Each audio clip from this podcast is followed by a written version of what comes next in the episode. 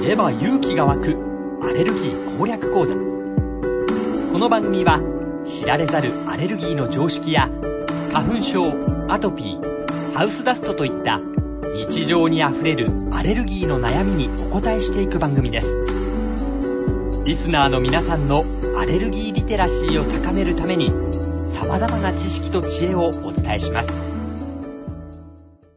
知れば勇気が湧くアレルギー攻略講座番組ナビゲーターの伊海雄一です。札幌市アルバアレルギークリニック院長、鈴木康信先生とお送りします。鈴木先生、よろしくお願いします。よろしくお願いします。さあ、鈴木先生、今回も気になる話題から伺っていきますけれども、何でしょうか今回の気になる話題。今回はですね、The 10 Best Cities to Buy a Home in 2023 are all in the South と。はい。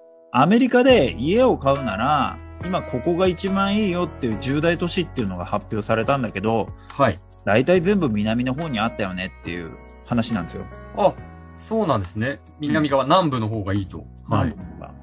まあこれ、要するに、値段が上がるところっていうのは大きな企業が、まあ、きあの、移転してきて、はい。うん。まあ、そうしたら人が増えるから値段上がるよね、みたいな感じの話ではあるんですけど、ええ。全然聞いたことないはい。都市がいっぱいあったんですよ。はい。あ、鈴木先生でも聞いたことがない都市がいっぱいあったんですか聞いたことない。はい。まあ、大したアメリカ。カ知ってるわけでもないし、いやいや、でもで私よりは断然知ってると思います が。はい。いや、まあ、だけど、例えば、あの、アトランタであるとか、はい。うん。あの、まあ、1位がアトランタ、まあ、1位があの、ジョージア州の、まあ、アトランタ、サンディスプリングス、マリエッタとかっていう都市だったんですけど、まあ、はいアトランタ以外って聞いたことなかったんで、はい。はい。こんなところがあるのかと思って、うんそれはまあもう当然のことならテック企業が来てるわけですよ。ああ、そうなんですねう。ん。うん。。あとノースカリ、あの、ノースカロライナの都市だとか、まああとダラスとかフォートワースはまあね、テキサスで有名だから、アーリントンとかね、まあここら辺はまあ当たり前なんだろうけど、あの、こんなにどんどんどんどん値段が上がってるようなアメリカの都市のことすら、ちょっと俺らは知らないんだなっていううのを、あの、しみじみと思ってたんですよ。しみしみと思ってたんですかイメージと思ってた。だあーけそうど、なんだ話の聞く人たちって、うん。もうこれ何年も前から目つけてるわけですよ。はい。うん。例えばその、ジャクソンビルの話とか、まあ、うん8位にフロリダのジャクソンビルっていう都市が出てくるんですよ。はい。うん。あと、9位がテキサスのサンアントニオなんですよ。はい。だけど、これ実は5、6年前に、ここのマンションの投資の話っていうのがもうすでにあったんですよ。そうなんですね。そう。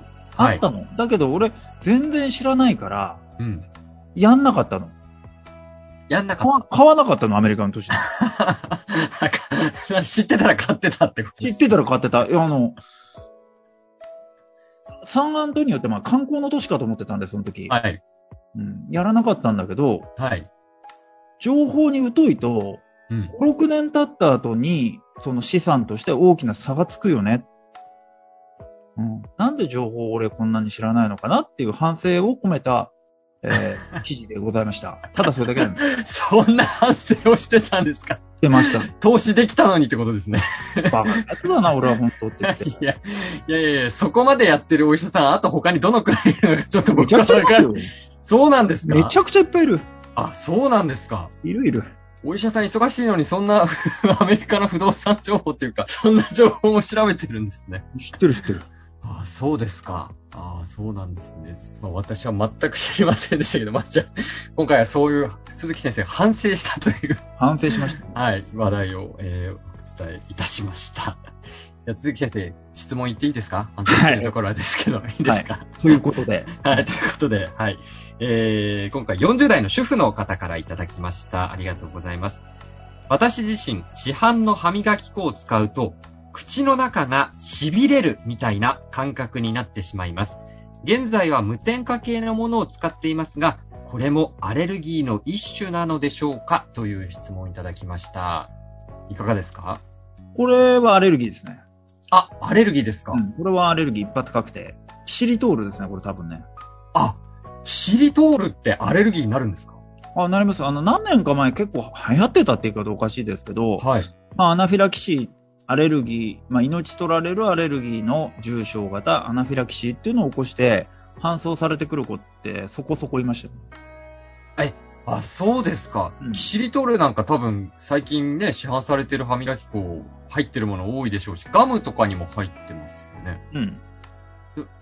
アレルギーを起こすんてでか、は歯磨き粉で起こす子って多いんですよ。今ないから、多分合成の仕方変えたんじゃないかと思うんですけど、ああ、そうですか。入っていてもってことですね、キシリトそーうル。ですそもそもキシリトールって、カバの木か、から合成してたんですよ。カバの木かカのバ木の木から。はうんまあ、カバの木っていうのは要するに、うん。ハンノキとか白樺なんですけど、なので、あのーし北海道だと白樺の花粉症ある子がキシリトールでアレルギーを起こしてくるんですよ。へえ、あ、そうですか。まあ、合成のこの糖分に関しては、あの珍しいけど、まあ、け時々いるんですよ。はい。まあ、だから例えばエリストールとかでもなることあるし、まあ、ついエこのリ間スもト来ましたーけルど。。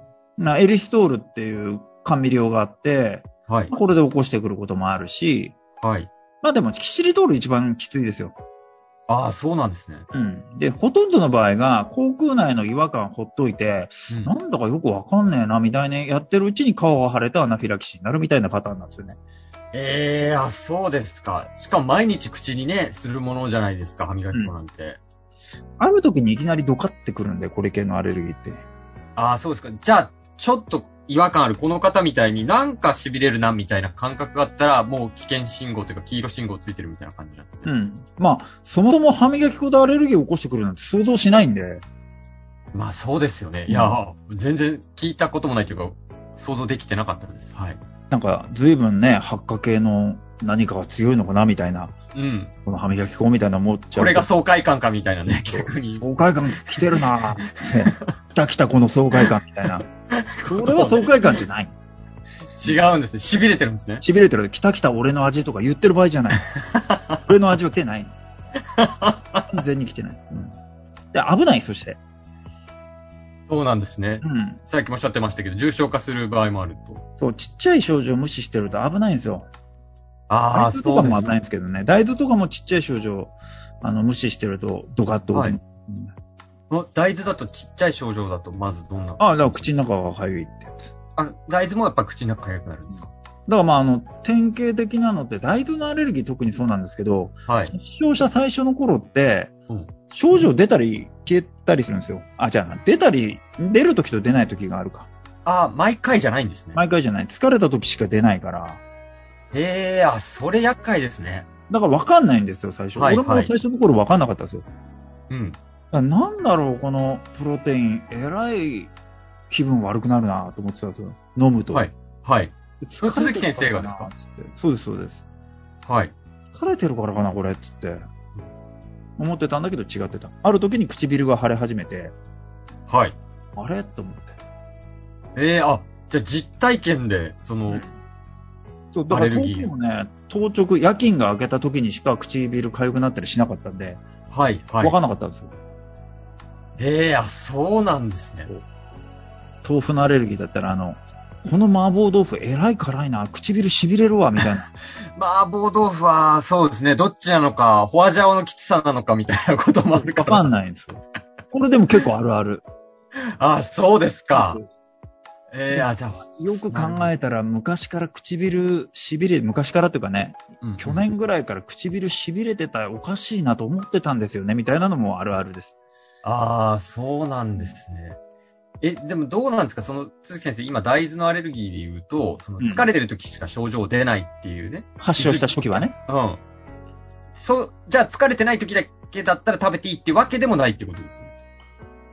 うーん食べて、まあ、食物アレルギーって食べて症状が出て初めて食物アレルギーなんで、はい。食べていいっちゃ食べていいけど、どっちみちその、すぐダメになるよねっていう。ああ、結局そこは表面化してくるんですね。まあ、食べて症状出なければアレルギーないのと一緒なんで。そうか。その状態なら、OK と、OK というか、まあ気づかないからっていうことですね。うんアレルギー出気てはづない。かないよねっていう話です。